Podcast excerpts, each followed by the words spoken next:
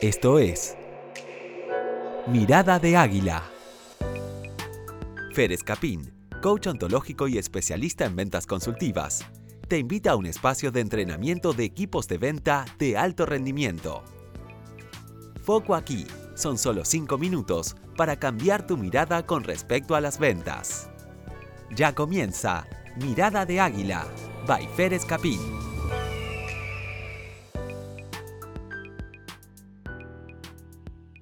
Hola a todos y muy bienvenidos nuevamente a mi canal de podcast. Muy contento de estar acá hoy con ustedes encarando lo que es la primera herramienta que vamos a trabajar juntos con respecto a un proceso de venta eficaz y eficiente. La escucha.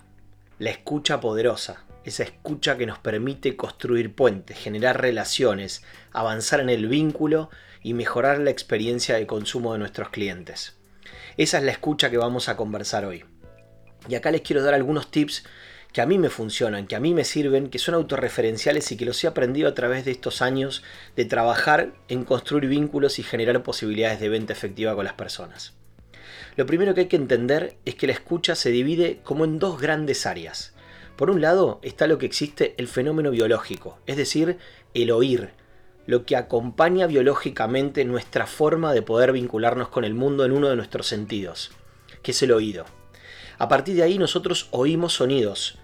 Están oyendo mi tono de voz. Me acerco al micrófono, me alejo, subo, bajo el tono y ahí están oyendo mi tono y mi forma.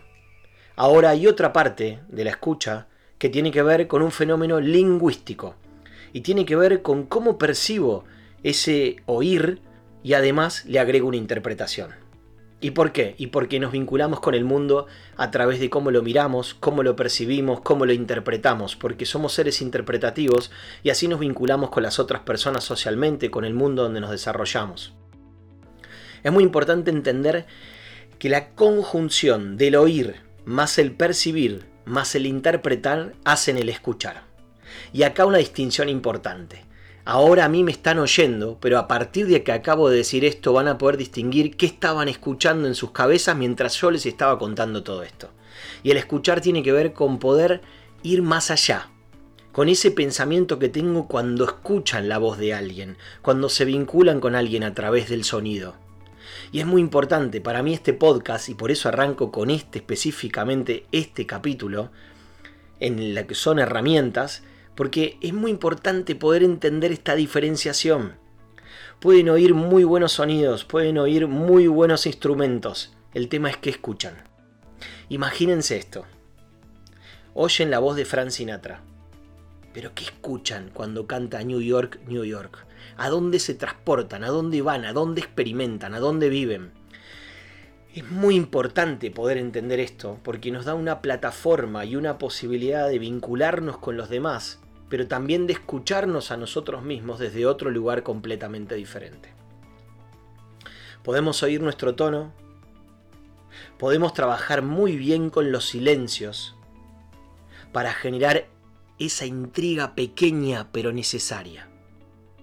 Y a partir de ahí generamos una escucha muy potente para nosotros, para los demás, para el discurso que usamos para vender. Pero sobre todo para acompañar al otro en esa experiencia y viaje maravilloso que hace.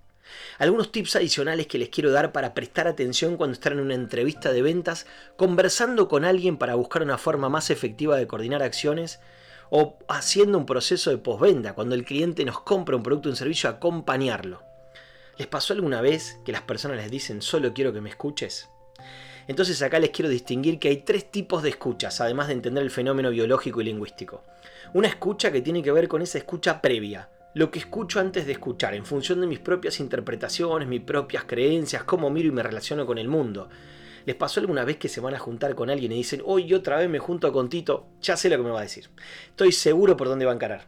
Ya estoy seguro por dónde me va a argumentar. Bueno, eso tiene que ver con la escucha previa. No le dejo a mi cabeza la posibilidad y el espacio de que se desarrolle y escuchar con armonía. Esa escucha previa a veces me habilita y a veces me inhabilita. Me condiciona positivamente o me paraliza. Es muy interesante prestarle atención. ¿Cómo llego a esa reunión? ¿Cómo llego a esa conversación que voy a tener? ¿Cómo hago ese proceso de venta? ¿Con lo que me dijeron que es el cliente o con lo que quiero descubrir mientras esté ahí conversando con él? Hay otra escucha que es la escucha para. ¿Para qué escucho? Escucho para pelearme, para liderarme, escucho para construir un puente, escucho para discutir, escucho para argumentar que mi producto es el mejor y mi servicio no tiene discusión, escucho para qué, para construir una posibilidad con el cliente, escucho para que sienta que está siendo escuchado, para qué me escucho a mí. Es muy interesante hacerse esta pregunta antes de las entrevistas de venta, durante las entrevistas de venta y post entrevistas de venta, por supuesto. Claro, esto no solo aplica a la venta, señoras y señores, es muy importante, esto aplica a la vida. ¿Para qué escucho a mi marido, a mi mujer, a mi pareja, a mis hijos, a mis amigos, a mis padres? ¿Para qué los escucho? ¿Para no escucharlos? ¿Para prestar atención? ¿Para distinguir qué cosa? Muy interesante poder hacer foco con esto. Es muy importante distinguirlo con el fin específico de entender que hay una escucha con una predisposición determinada. Y el tercer tipo de escucha tiene que ver con la escucha generosa, con esa escucha que evita los juicios previos, con esa escucha abierta, con esa escucha predispuesta, con esa escucha donde bajo la radio interna de mi cabeza y presto atención a la necesidad del otro. La exploro, le consulto, le pregunto, escucho sin juzgamiento. ¿Difícil? Sí, claro, dificilísimo, un entrenamiento que hay que hacer todo el tiempo todo el tiempo. ¿Saben por qué? Porque todo el tiempo mi cabeza funciona a mil kilómetros por hora. A eso le meto tres o cuatro emociones, la licuadora en cinco. Qué difícil que es bajar el tono, qué difícil que es bajar el volumen y escucharme y escuchar al otro. Es un gran desafío, pero es posible.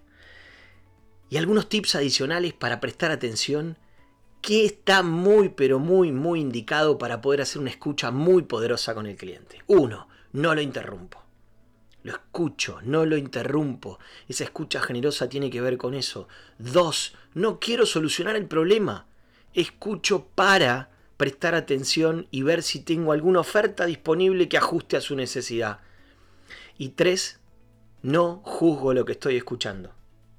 Presto atención, indago, corroboro, chequeo, ajusto la distancia entre lo que el otro me dice y lo que yo escucho. Bienvenidos al club, señoras y señores.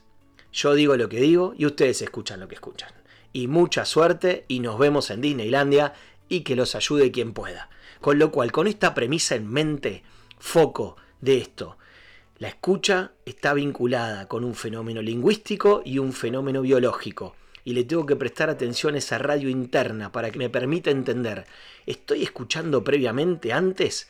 ¿Estoy escuchando para una razón específica? ¿Estoy escuchando de forma generosa y atenta? ¿Estoy interrumpiendo? ¿Estoy siendo parte de ese proceso indagando y chequeando? ¿Estoy intentando solucionar el problema? Hay un pequeño resumen de dónde hacer foco con la escucha. Estoy muy contento de trabajar esto con ustedes y encontrarme acá en cada podcast. Nos vemos en el que viene, no se lo pierdan. Muchas gracias por escuchar, les mando un gran abrazo a todos. Esto fue Mirada de Águila. Vías de contacto y más información en ferescapin.com.ar. Hasta el próximo episodio.